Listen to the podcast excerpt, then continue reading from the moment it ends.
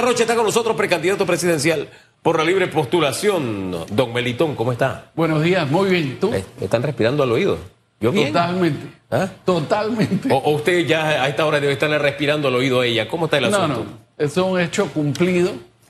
Eh, la profesora Gordón y la estructura es un TRAX, eh, es una estructura enorme que como fue diseñado el proceso político de las primarias a nivel de libre postulación, es recolección de firmas, no obtención de votos.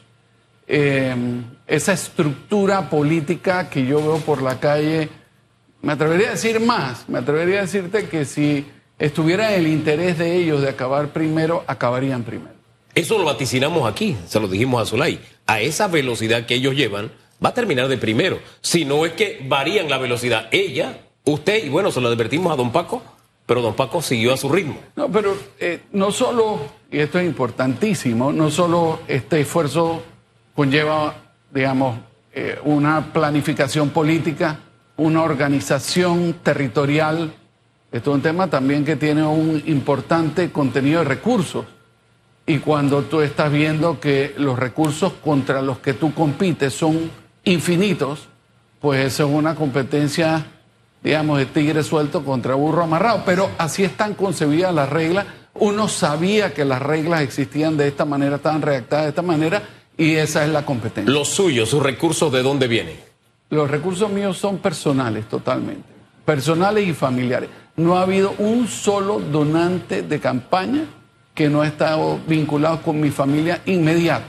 ¿Juan Carlos Varela no está detrás de su candidatura? No solo Juan Carlos Varela no está detrás de mi candidatura, nadie del Partido Panameñista está detrás de mi candidatura.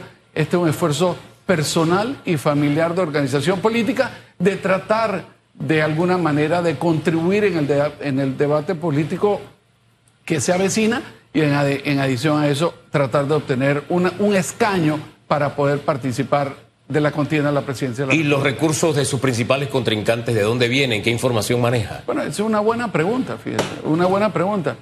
Eh, y ya han habido algunas observaciones sobre eso, ¿no? Aquí, en este- creo que en este mismo programa hubo un candidato a la presidencia, de la- un, un precandidato a la presidencia de la República que manifestó que ya había gastado una cantidad que después cuando uno concurre a las fuentes públicas de sus propias declaraciones de campaña, dice que gastó mucho menos.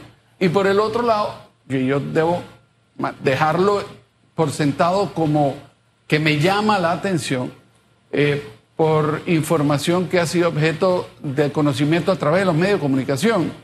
Eh, la última vez que salió una publicación había indicado que eh, la licenciada Gordón había estado gastando ah, el total de gasto para la recolección de la firma eran 21 mil firmas. En ese momento, si la memoria no me es infiel, tenía 120 mil firmas recogidas. Haga la aritmética. Haga la aritmética y pregúntese si ese número puede ser posible. Eh, Ella aquí nos habló de una cifra bastante baja y la que va en la, de primera en la lista. No, bueno, digo, ya ahí es más complicado saber. Era un, nu- era un número significativo. Eh, debo anotar, pues, que la, la licenciada Rodríguez, ella es diputada de la República y ahí hay una serie de, digamos, capacidades que tal vez el resto de las personas que estamos compitiendo en este esfuerzo no contamos, pero ¿Cuáles son esas capacidades? bueno, yo creo que son las obvias, licenciado. Eh, la primera es que es diputada de la República. Eso le da acceso al Pleno, le da acceso a los medios de comunicación con una frecuencia mayor que los demás.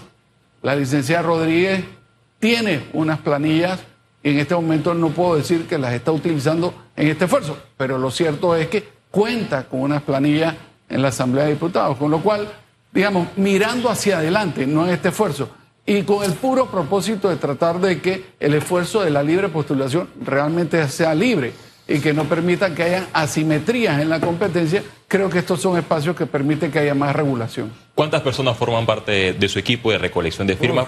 Y si esto lo comparamos, ya usted ha mencionado la palabra planilla de la diputada Zulay Rodríguez, que aspira a la presidencia de la República, y también Maribel Gordón, que dicho sea de paso, nada más revisando las redes sociales, los principales movimientos de izquierda, los movimientos sindicales, el Suntrax eh, respalda esta candidatura.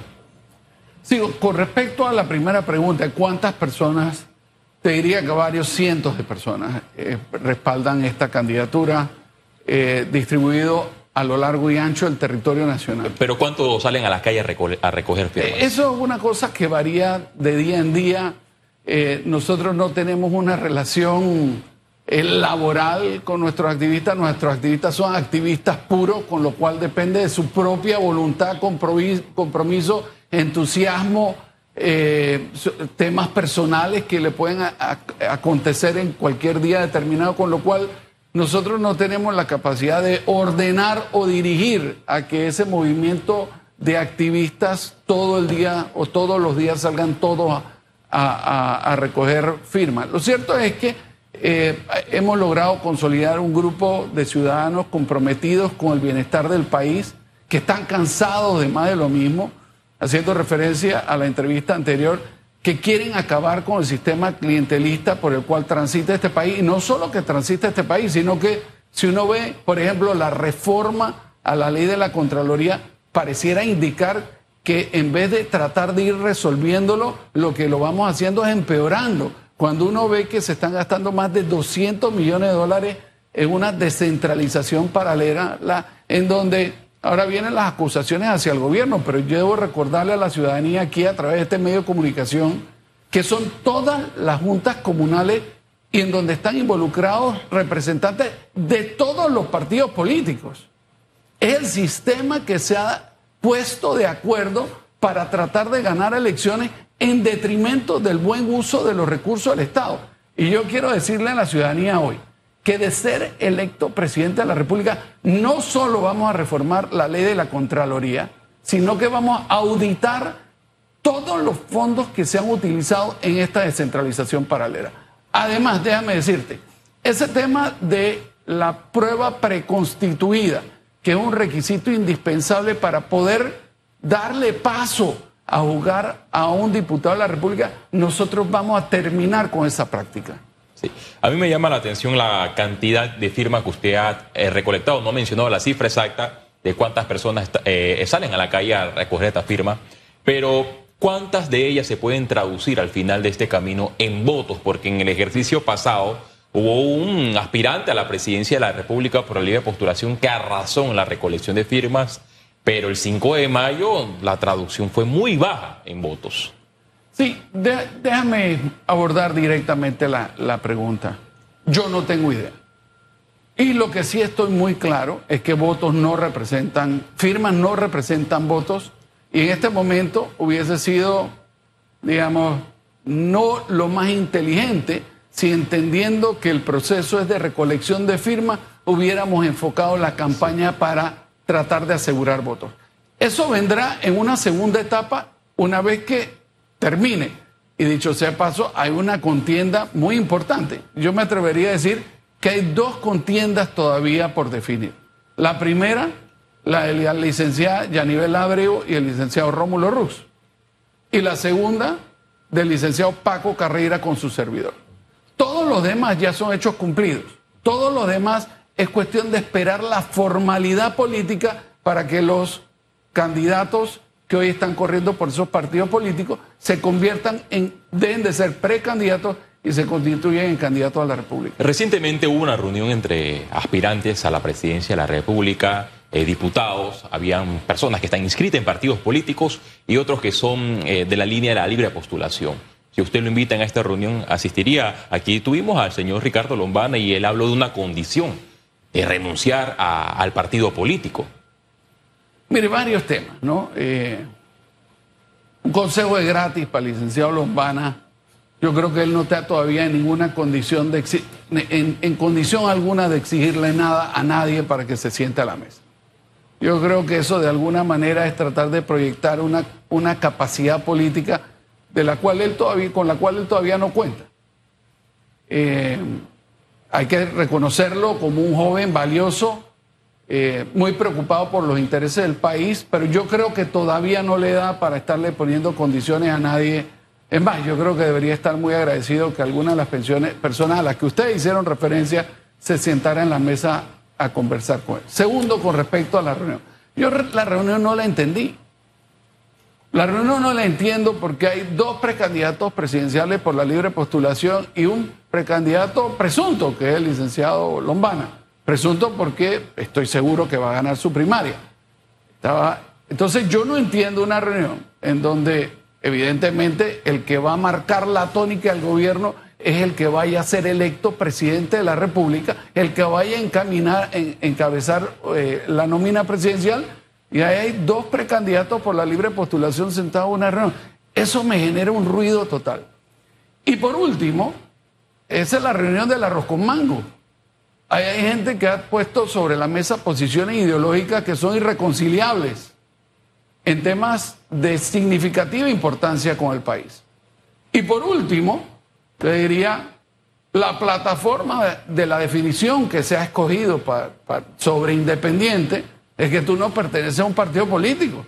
Entonces, que estamos hablando aquí? Aquí han venido a sentarse a decir, no, no, nosotros que eh, somos independientes o éramos independientes o vamos a dejar de ser independientes, no sé eh, qué, forma verbal ponerle a, esa oración.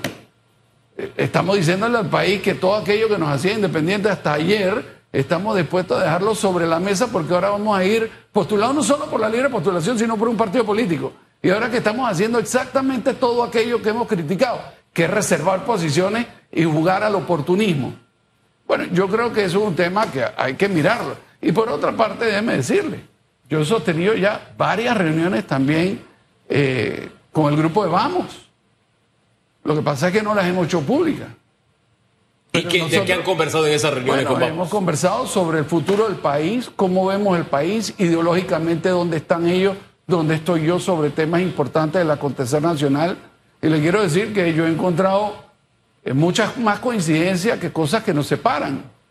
Por supuesto, una de ellas transita sobre el esquema que aquí se definió como clientelista, que no es otra cosa que una corrupción legalizada. Y nosotros tenemos que acabar con eso, porque si no, y aquí es la importancia del tema, yo creo que el país no está preparado para un cambio de sistema. Pero en algún momento la ciudadanía se va a aburrir de que los políticos prometen y no le cumplen. Y somos más de lo mismo la casta política.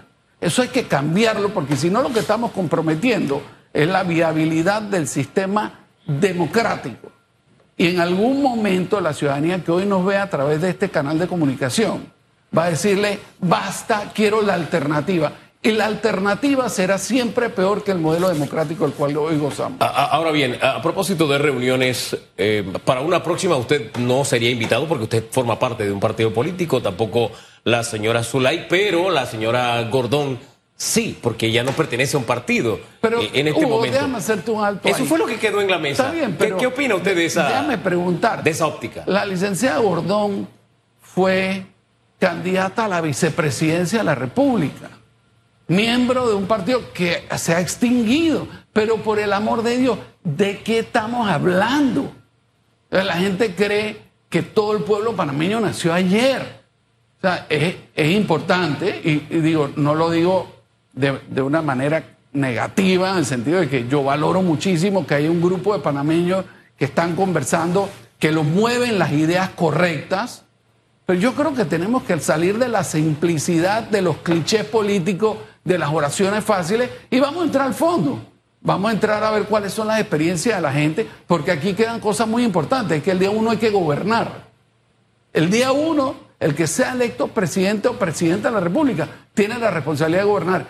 Y en función de la irresponsabilidad de este gobierno, que el presidente de la República le dijo al país que el exmandatario anterior había sido un responsable en no haber abordado el tema de la Caja de Seguro Social, y a que menos de un año de acabar su mandato todavía él no asume su responsabilidad histórica y que un acto de irresponsabilidad política le está pateando el balde al siguiente gobierno para que asuma el tema de la Casa de Seguridad Social. El próximo presidente presidenta lo va a tener que abordar el día uno.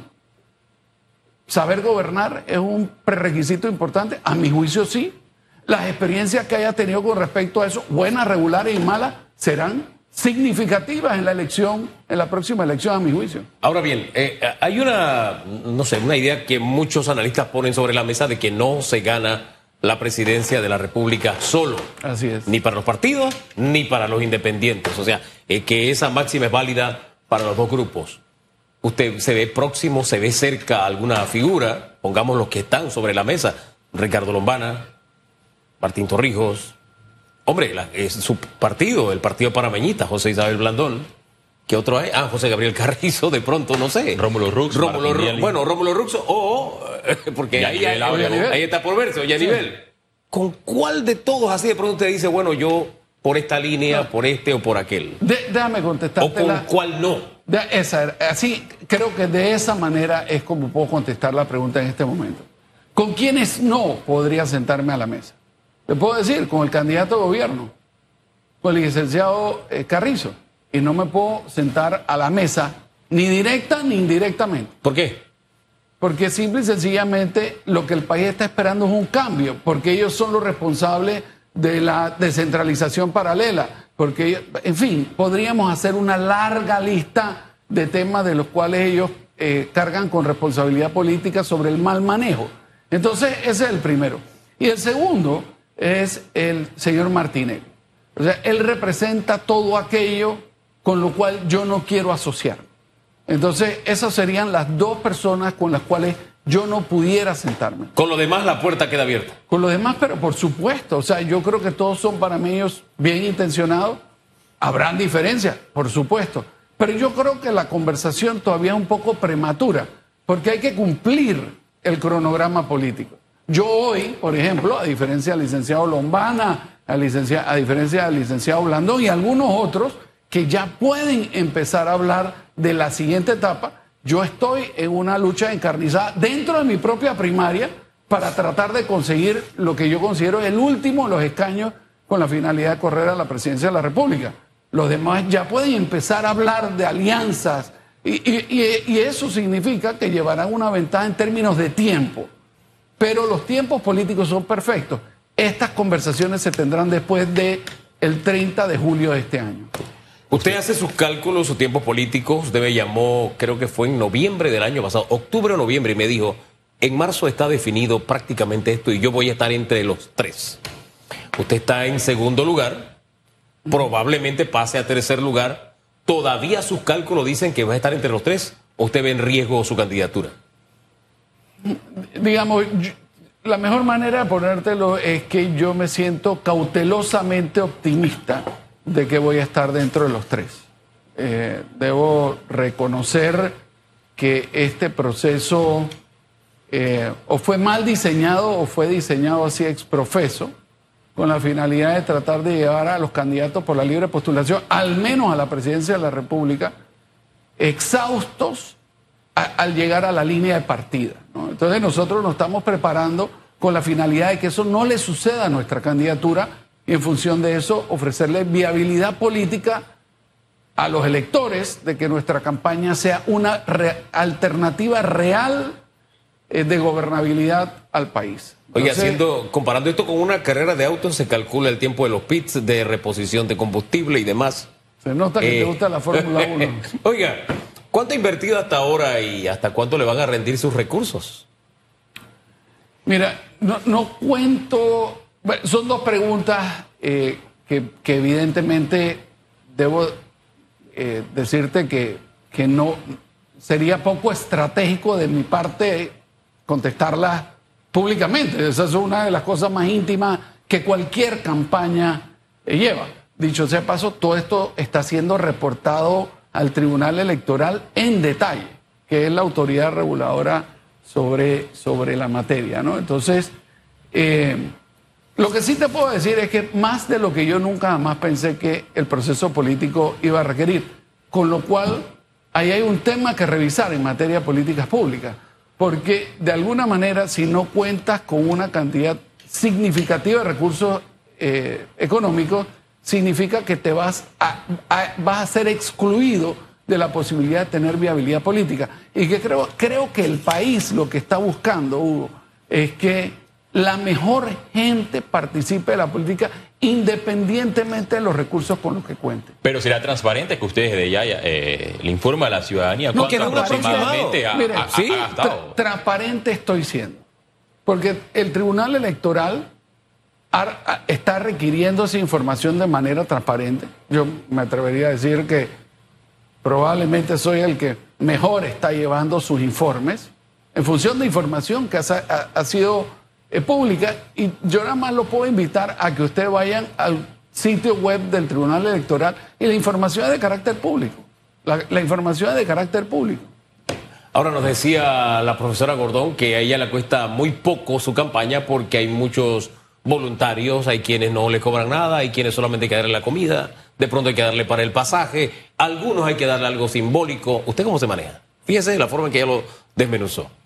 Pero, pero- bueno, es que, a ver, eh, yo, yo hice las matemáticas, ¿no? Y me salía cero, era 17 centavos de costo por firma recogida de la licenciada Gordón y las matemáticas es que ni dando el pasaje, ni el sándwich, ni la botella de agua a mí, me salía, ¿no? Eh, pero bueno, cada uno tiene completo control financiero sobre su campaña y yo tampoco tengo por qué eh, poner en tela de duda la información que la licenciada Gordón ha hecho de carácter público a través de la información que requiere el Tribunal Electoral. Yo, yo veo que está prestando muchísima atención al tema de los recursos. Quisiera preguntarte por qué. Porque me interesa saber cuánto están. Si alguien invierte Sí, pero plata, no hemos entrado quiere resarcirlo de alguna manera o lo va a resarcir de alguna manera. No, yo te puedo decir que ese no es mi caso. ¿Por es no? más, estoy en. Porque, porque no, porque no pretendo resarcir. Es lo que hemos visto en los últimos años, en los últimos Bueno, tiempos. Está bien, pero cada uno habrá que buscarlo en su propia dimensión. Yo estoy aquí para decirte que ese no es mi caso. Y, y si somos exitosos, espero poder comprobártelo con hechos, ¿no? Eh, a mí me gustaría que conversáramos y sobre cuál es nuestra plataforma de gobierno, cómo vemos el país, cuáles son las diferencias ideológicas entre un candidato y otro candidato. Yo creo que ahí hay un espacio importante para ver diferencias entre la posible oferta electoral que a partir del 30 de julio va a tener el país. Oye, en una próxima ocasión, esas respuestas a sus propias preguntas tendrá oportunidad entonces de responderlas, ¿le parece? Bueno, espero, se que se cumpla la promesa. espero que se cumpla la promesa. Gracias, don Benito Garrocha, por habernos acompañado.